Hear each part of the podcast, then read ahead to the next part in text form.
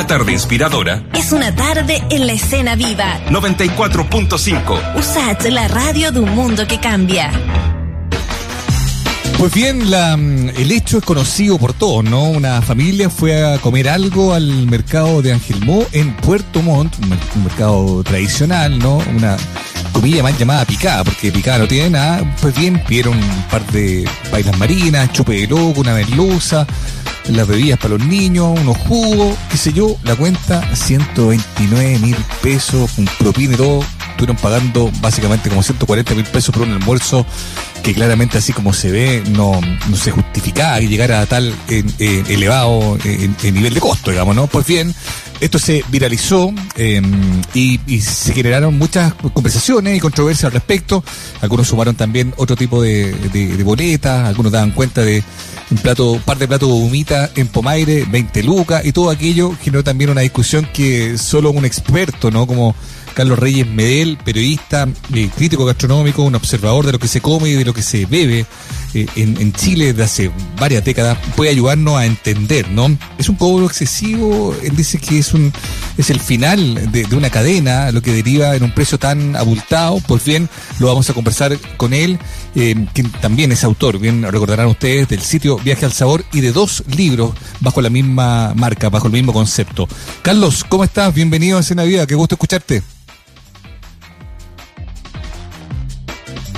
No lo tenemos, no lo tenemos a Carlos. A ver si lo, si mejoramos la conversación, al menos yo no lo escucho. A ver. Eh, aló, Carlos. Ahí te escucho bien. ¿Cómo estás, Carlos? ¿Cómo va? Con el micrófono pegado al teléfono, así que por ahí vamos a tener eh, vamos a tener mejor comunicación. y bueno, yo creo que y, si hablamos de comunicación, yo creo que lo primero que debe haber pasado en ese restaurante del Gemo, más allá de la calidad, más allá de la, de la performance, es un problema de comunicación tan sencillo como poner el precio afuera del local. Yo creo que eso... fue una gran falla. Bueno, ahí hay una primera consideración, ¿no? Porque de hecho muchos le hacían ver a este a esta persona que, que, que, vivió esta experiencia, pero cómo no pidió los precios antes. Claro, la culpa es de él por no haber pedido los precios, la carta, o ya hay una responsabilidad primera del local de, de no tener a, a, vista del cliente los precios de su producto yo creo que hay un tema medio engañoso en el sentido de que de que uno va a un lugar como Angelmó donde el ambiente es de picada, los locales es de picada, la silla es de picada, el trago es de picada, la comida es de picada, pero no es picada, todo todo todo es de picada, pero no es picada. Entonces ahí finalmente hay una mueve, mueve a cierto engaño y también mueve una percepción de buena parte de, también de los consumidores de que ese tipo de locales eh, ofrece precios convenientes, pero la verdad es que no, no, no es muy mucho, tomando en cuenta además que hace ya un buen tiempo, por lo menos desde las épocas pandémicas a esta parte, los costos han subido un montón en distintos ámbitos, transporte, mm. los mismos alimentos, mm. la sequía ha hecho ha hecho que los alimentos también escaseen en términos de vegetales. Entonces, ahí hay una, una, serie de, de, indicadores, pero también eh, ese lugar puntualmente al Germó desde hace muchos años que vive una crisis en términos de calidad y también como es un centro muy conocido, quizás el, el lugar artesanal, gastronómico más conocido del sur de Chile, eh, tiende a, inflar de manera excesiva los precios, siendo que también en esa misma ciudad, yo también transito mucho por la décima región, hay eh, lugares que son tanto mejores en calidad y muchísimo más baratos. No, o sea, totalmente, de eso no hay duda. A ver, pero a ver, hay una primera edad que, que buena que, que, lo vayamos eh, despejando. Tú dices, claro, efectivamente por pandemia y todo, eh, hay costos que han aumentado. Yo no puedo entender que eso es real, perfecto. Pero se justifica un, un chupe de loco a 18 mil pesos en un país como Chile, incluso en un lugar mal llamado turístico como el mercado de Angelmó. No, en absoluto, en absoluto. Es muy, es muy raro. Por ejemplo, yo estaba haciendo, hace unos días atrás, estuve visitando un hotel, Conspigo Hotel Singular en Santiago, y había un chupe de centolla hecho con una calidad de un chef con estudios en el extranjero, que está interpretando la cocina chilena, eh, pensando en un público para extranjeros, y tenía un precio exorbitante que era 22 mil pesos. Eso comparado con, mm. con lo que es Angel Mo, obviamente las, las, las diferencias de servicios, de infraestructura, altura, de ubicación, eh, son, son abismales. Entonces, finalmente hay una desproporción enorme, siendo que, que podrían ajustar sus costos de, de una manera mucho más eh, eh, eficaz. Y también yo creo que están como se dice en buen chileno, se están llevando la parte del león en términos de una ganancia que, que obviamente no es la más la justa. Ahora, claro, es complicado porque en el fondo son, insisto, eh, eh, eh, lugares mal llamados turísticos, porque convengamos, y aquí evidentemente, Carlos, tú vas a estar de acuerdo conmigo, no estamos generalizando, no estamos hablando que todos los mercados operen de la misma manera, por favor que no quede esa idea. Estamos hablando de algunos locales en, en particular, en distintos lugares del país, que aprovechan la coyuntura y que, por ejemplo, en buen chileno, a un gringo le tiran esta misma boleta y el gringo la pagó sin chistar y sin darse cuenta que está pagando mucho más. Absolutamente, entonces también esos son enclaves donde, donde uno puede caer engañado de manera muy fácil, sobre todo cuando uno viene desde fuera de la región y, y también algún extranjero. Entonces, eh, ahí la invitación es a observar, a preguntar. Yo creo que esto ha generado harta una pequeña alarma pública, entre comillas, pero finalmente pensando en el turismo, pensando en que ya Chile es un país bastante caro a la hora de transportarse y alojarse y comer, eh, bien vale la pena observar y en el caso puntual de Puerto Montt yo recomiendo a ojos cerrados la Feria Presidente Ibáñez que queda eh, en la parte alta de Puerto Montt y que tiene y que tiene una, una organización, una infraestructura que, que permite comer bien, eh, barato y seguro en términos higiénicos. Totalmente. Tú decías, eh, tenías una reflexión ahí en redes sociales, Carlos, a partir de esto que de esto que estamos contando, que pasó ahí en Ángel y tú decías, claro, más allá de la calidad de los comedores, de los puestos de comida, el tema de los precios va mucho eh, más allá de una cobranza excesiva en un sitio puntual. Aquella pequeña alarma, dices tú, pública, es más bien el final de una cadena. ¿A qué te refieres con esa última idea, no? El final de una cadena. O sea, el final de una cadena tiene que ver con que con que hay costos asociados que tienen que ver con la coyuntura internacional del producto importado que está estancado al otro lado del océano, que no hay no hay horas para, para, para, para importar esa carne paraguaya o brasileña que llega, o esos productos que se demoran, que van desde Carelmapo hasta el centro del país, por ejemplo, eh, son factores externos, internacionales, la bolsa, lo que sea, pero también hay factores que tienen que ver con la responsabilidad que tiene el dueño del restaurante para ofrecer precios a la menor cantidad, a, lo más bajo posible y mm. también con una ganancia justa. Entonces ahí está el hecho de que eh, no sabemos si ese dueño del restaurante fue a comprar las cosas directamente a un mercado o se las dejaron en la casa, que hay un costo asociado. Eh, si acaso fue directamente a comprar eh, a un, en el caso de los pescados y mariscos, a una caleta o tú o se lo encargó un intermediario que cobra el doble por, eh, por, por, eso y no, no se dio el esfuerzo de poder regatear un precio mejor, eh, de, tener una formación ética también más, más, eh, acorde a lo que es una picada, entender que lo suyo es un pequeño restaurante que, que, tiene que ofrecer precios más acordes a las, circunstancias y, y, eso no se hace. Entonces hay, hay un elemento, digamos, coyuntural externo y también hay una responsabilidad por parte de los dueños de los restaurantes, de los chefs también, para poder entregar el mejor servicio posible a un precio acorde con lo que, con lo que muestra cada lugar. Claro, totalmente. Estamos hablando con Carlos Reyes Medel. Es un eh, periodista, él es un eh, crítico gastronómico, un hombre que ha publicado dos libros, que tiene un sitio que se llama viajealsabor.cl, donde, donde también se hacen charlas, cursos. Hay un podcast también, entiendo, Carlos, no vigente. el nombre ha estado recorriendo el país, eh, me consta a mí, ¿no? De hace mucho tiempo, conociendo muchos lugares, sabiendo de verdad, no por tinca, no, no, no porque a uno le parece, ¿no? Sabiendo de verdad cuánto cuesta o cuánto debería costar o dónde está el buen servicio o no. Ah, hay una, una frase que dice esta persona que fue objeto de esta, de esta situación, Carlos, que a mí me llamó la atención, porque también apela a otra cosa. Él decía, yo sé que mucha gente me ha dicho, pero ¿cómo no pediste la carta antes? ¿Cómo no miró los precios? ¿Cómo tan ingenuo? ¿Cómo tan asopado? Está bien, dice, ok, yo sé. Pero yo confié en la buena fe.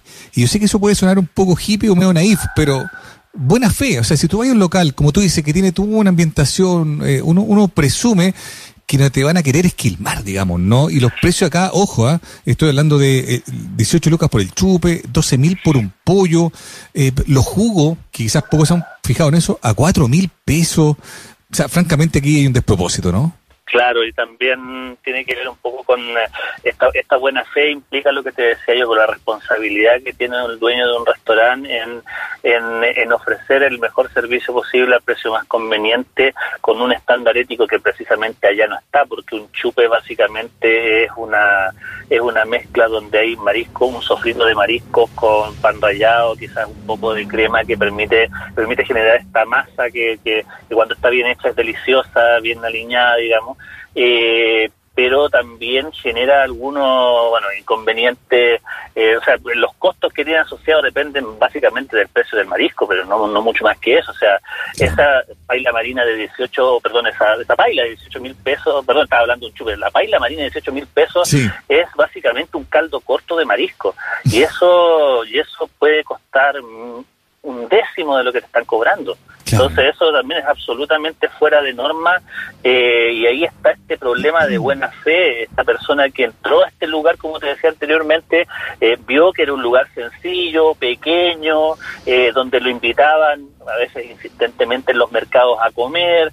eh, viene de vacaciones, está volando bajo, los dueños, en algunos casos, esto, gente con mala fe, lo sabe, y finalmente después cuando llega la hora de cobrar, cobran lo que quieren. Entonces finalmente, eh, y también viene este otro eh, amplificador que son las redes sociales, con este afán medio moralizante que, que suelen tener las redes sociales y decir, bueno, si no hay justicia, hay funa. Y ahí hay una, y ahí hay un tema que, que, que bueno, ya, ya lo compensó de alguna forma y generó esta polémica. Han respondido los locatarios de, de, de Ángel Mo, han respondido los locatarios de Chiloé. Bueno, y ahí yo... ¿Qué han ese dicho sentido- ellos, Carlos? Porque yo me Ah, quedé claro. el- hasta la parte en que la persona que vivió esta situación dijo, yo no quiero dar el nombre del local precisamente porque no quiero funar, pero sí quiero dar a conocer lo que me pasó. Entonces, no, No, conocemos una- el nombre del local, pero no sé cómo habrán reaccionado. Mira, los, los eh, locatarios hicieron una, entre- hicieron una entrevista a un medio local de Puerto Montt ayer ¿Ya? y hablaran acerca de que eran básicamente fenómenos puntuales. Y también eh, era, era un local de los 60 locales que hay ahí, aunque hay que recordar que Ángel Mo últimamente también ha sido famoso por la adulteración de salmones ahumados que estaban vencidos y que los volvían a vender, por ejemplo Mm. o que estaban ban- salmones vencidos que los ahumaban precisamente para tener esa, eh, para poder venderlos a mucho mayor precio.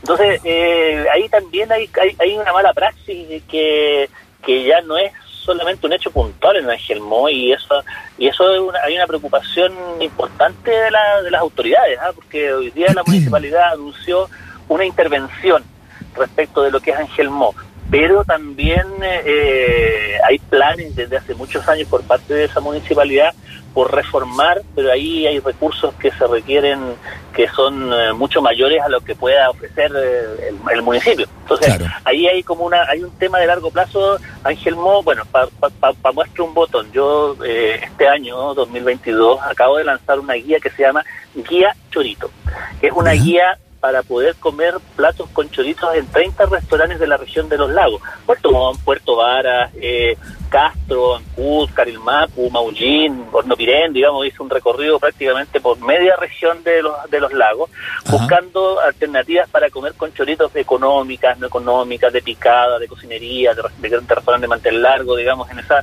en esa zona. Y me preocupé de no ir a Ángel. Así de sencillo, Claro. porque finalmente no había, no hay garantía de, de- No. de una buena comida pese a la fama que tiene. Oye, Carlos, y, y claro, uno, uno sabe que la autoridad eh, eh, reacciona eventualmente frente a lo que tú decías, ¿no? Eh, La mala práctica de, qué sé yo, productos vencidos o, o derechamente en mal estado, digamos, ¿no? Pero ¿puede supervisar cuando se cobra excesivamente? Porque igual es un, es un, es una disquisición un poco ambigua o subjetiva. Básicamente, si yo tengo un local y quiero cobrar 70 lucas por una macha a la parmesana y alguien me la va a pagar, bueno, es libre mercado, por así Sí, decirlo, ¿no? Pero claro, insisto, una vez más, ¿hay alguna herramienta como para decir, oye, tengamos algún nivel sentido realidad, no puede cobrar esas 70, tiene que haber un límite, porque no existe aquello, pero, pero ¿quién podría entonces, cómo se podría supervisar entonces? No tiene que ver eh, esencialmente con, eh, con que al menos te muestren de manera, yo creo que existen ordenanzas que podrían aportar o como bases de licitación donde se, se obligue a mostrar la carta a restaurantes, de los restaurantes a público afuera para que fueran ver, o por lo menos ya que estamos en temas virtuales, que exista la posibilidad de de tener un código QR que te permita rápidamente acceder a la carta y sus precios. Eso es lo único que se puede hacer en este sentido y además también eh, está la responsabilidad también que tiene el consumidor, el, visitante, el comensal, como, se quiere decir, para para poder eh, eh, entender que un plato que cuesta 18 mil pesos obviamente no puede no puede pasar. O sea, volviendo al tema de, este plato en particular y volviendo al tema de comparar, digamos, las odiosas comparaciones en Ángel Mo, esta paila marina, que es una paila corriente, digamos, cuesta 18 mil, pero hay una, cuesta mitad de precio en el otro en el otro mercado, en el Presidente Ibáñez, y tienen una paila especial que tienen locos, que tienen choros maltones, que es una cosa espectacular, que cuesta 12 mil pesos. Pero obviamente es como es como un plato, el, ramen del sur, en ese sentido, o sea, tiene una, una connotación absolutamente distinta, con un caldo mucho más concentrado, y es un plato prácticamente gourmet de picada. y con la mejor vista de Santiago. No, es que esté haciendo, no estoy franjeado con, con ese mercado, pero, pero las diferencias son tan evidentes que, que bien vale hacer la comparación en la misma ciudad, eh, con los mismos productos y con mm. intenciones diametralmente opuestas. Claro. Y muy probablemente mejor atendido y mejor instalado. Oye, claro, cuando uno habla de un chupe de loco, ya entremos por en, en, el, en el análisis, ah. de una paila marina o ya de una humita, uno sabe, ¿no? Con un mínimo conocimiento de que hay una preparación ahí, hay, un esfuerzo, digamos, no, no, es cosa de abrir un, paquete y sacar una humita, está bien, se entiende. Pero, por ejemplo, en alguna de las cuentas que se viralizaron ayer, Carlos, a partir de esta historia, otras cuentas en otros lugares, uno se encuentra con cosas como, por ejemplo, esta a mí me llamó, la atención mucho, ¿ah? una salchipapa, salchipapa a 10 lucas. Y eso es básicamente una salchicha con papas fritas. O sea, ahí tú me a perdonar, pero más allá de la, de la puesta en el sartén, no, no, hay una preparación muy sofisticada de ningún tipo. Mira, yo creo que aquí se venden hamburguesas de 15 lucas, pero, pero, digamos que ya, aceptemos que vale eso. ¿Por qué podría valer eso? Porque la papa puede que sea una papa chilota, eh, que sea escasa, que esté frita en aceite de oliva de un solo uso, que el chorizo sea un chorizo artesanal ellos eh, hecho y ahumado por ellos mismos, eh, que tenga, digamos, esa serie de condicionantes que son evidentes, que se pueden eh, relatar que se puede contar ese cuento a la hora de la mesa y se justifique aquel precio, pero obviamente primero te lo tienen que decir y segundo también eso tiene que tener un correlativo de sabor. Y ahí también tiene que ver y, invito digamos a la gente a, confiar en su paladar a la hora de, de, exigir, Porque también ese, hay un tema que hay círculos viciosos, o sea, este, estos restaurantes careros también sobreviven porque también hay un público que está que, que, come todo lo que le dan también. Entonces finalmente mm. también y hay un tema que también tiene que ver con un tema social, un tema cultural, un tema de percepciones que, que, va más allá de esta, de esta coyuntura pero yo siento que también el consumidor tiene una responsabilidad, no tanto con el precio, sino que también con la apreciación de calidad que, tienen de los productos. Lo digo como crítico gastronómico, también sí, parte sí. hay un sesgo ahí. Claro, lo complicado también es que, por ejemplo, un local como, o sea, un lugar como el mercado de, mm, de Ángel Mo, está como de algún modo conducido, ¿no? Sugerido, ¿no? Los, los, los, los, los, qué sé los, guías turísticos te llevan para allá, el bus hace el recorrido, estaciona allá, pareciera haber, yo no quiero hablar de, de, nada tan fuerte, ¿no? De algo que, está estructural maquinado para generar esto, pero, pero chuta, a veces uno piensa que, que, es un poco así, digamos, si, si no, subí alguno incauto a un bus, le dais la vuelta, estacionáis justo a la, a la una de la tarde, mira, aquí puede comer, ¿qué te están diciendo si no tenía idea? Vaya a comer ahí, ¿no? Claro, es una táctica que usualmente ocurre en muchos lugares en, en Chile, no solamente en Ángel Mo, pero también hay que tomar en cuenta que Ángel Mo se ganó ese, ese prestigio por ser un enclave donde llegaban los lancheros a, a vender sus productos del mar, digamos, para provisionar a la ciudad de Puerto Montt desde hace mucho tiempo, inspiró artistas, eh, la avenida la avenida principal de esa zona se llama Pachico Altamirano por el pintor que inmortaliza toda esa zona en particular, digamos, y, y hay una hay una significancia histórica y esas importancias son ciertos sellos que, que forman parte de la historia de cada ciudad. Lo que pasa que, que desde ahí puede haber una distorsión eh, en, la historia. Lo mismo que puede, ocurre en el mercado central. Eh, puede de Santiago, puede ocurrir en la Recoba de La Serena, que son sitios también archiconocidos donde de tantos flujos de gente se generan estas distorsiones que finalmente generan un daño reputacional que, que cuesta eh, sacárselo de encima. Yo no sé lo que van a seguir haciendo los locatarios para poder seguir atrayendo público y, sacarse esa mala impresión mm. que ya a estas alturas es de nivel nacional. Oye, y ya que estamos, eh, yo creo que prácticamente eh, cualquier ciudad de Chile con algún perfil turístico eh, tiene bien identificado aquella zona donde muy probablemente, ¿no? El que vive allá no va a comer, ¿no? Hoy pienso en, en Valparaíso, ciertos lugares, acá en Santiago también, precisamente esos destinos turísticos que uno sabe que se cobra caro y no necesariamente se, eh, se come muy bien, ¿no? Carlos, te queremos agradecer el tiempo que has tenido para conversar con nosotros y mm, eh, ya, bueno, nos contabas de esta guía Chorito y bueno, y sigue ahí funcionando el podcast de Viaje al Sabor, ¿no? Absolutamente, llevamos 85 podcasts donde estamos trabajando para dar relieve a distintas expresiones culinarias, alimentarias, cocineros, antropólogos, políticos, no sé, eh, cazadores, distinta gente que está vinculada al mundo del comer y el beber con, eh, un foco en la identidad nacional. Ese, esos son los podcasts ahí en www.viajalsol.cl y el otro, eh, la guía Chorito es descargable, está gratuita en PDF, ideal para el teléfono con un PDF interactivo y se puede descargar de la página loslagostravel.cl. Estupendo, muchas gracias Carlos, buenísimo con todo lo que nos cuenta y éxito en lo que viene. Sí, pues con sabor a surf esta conversa, Mauricio. Te agradezco mucho. que esté muy bien, cuídate. Chao, chao. Pues bien,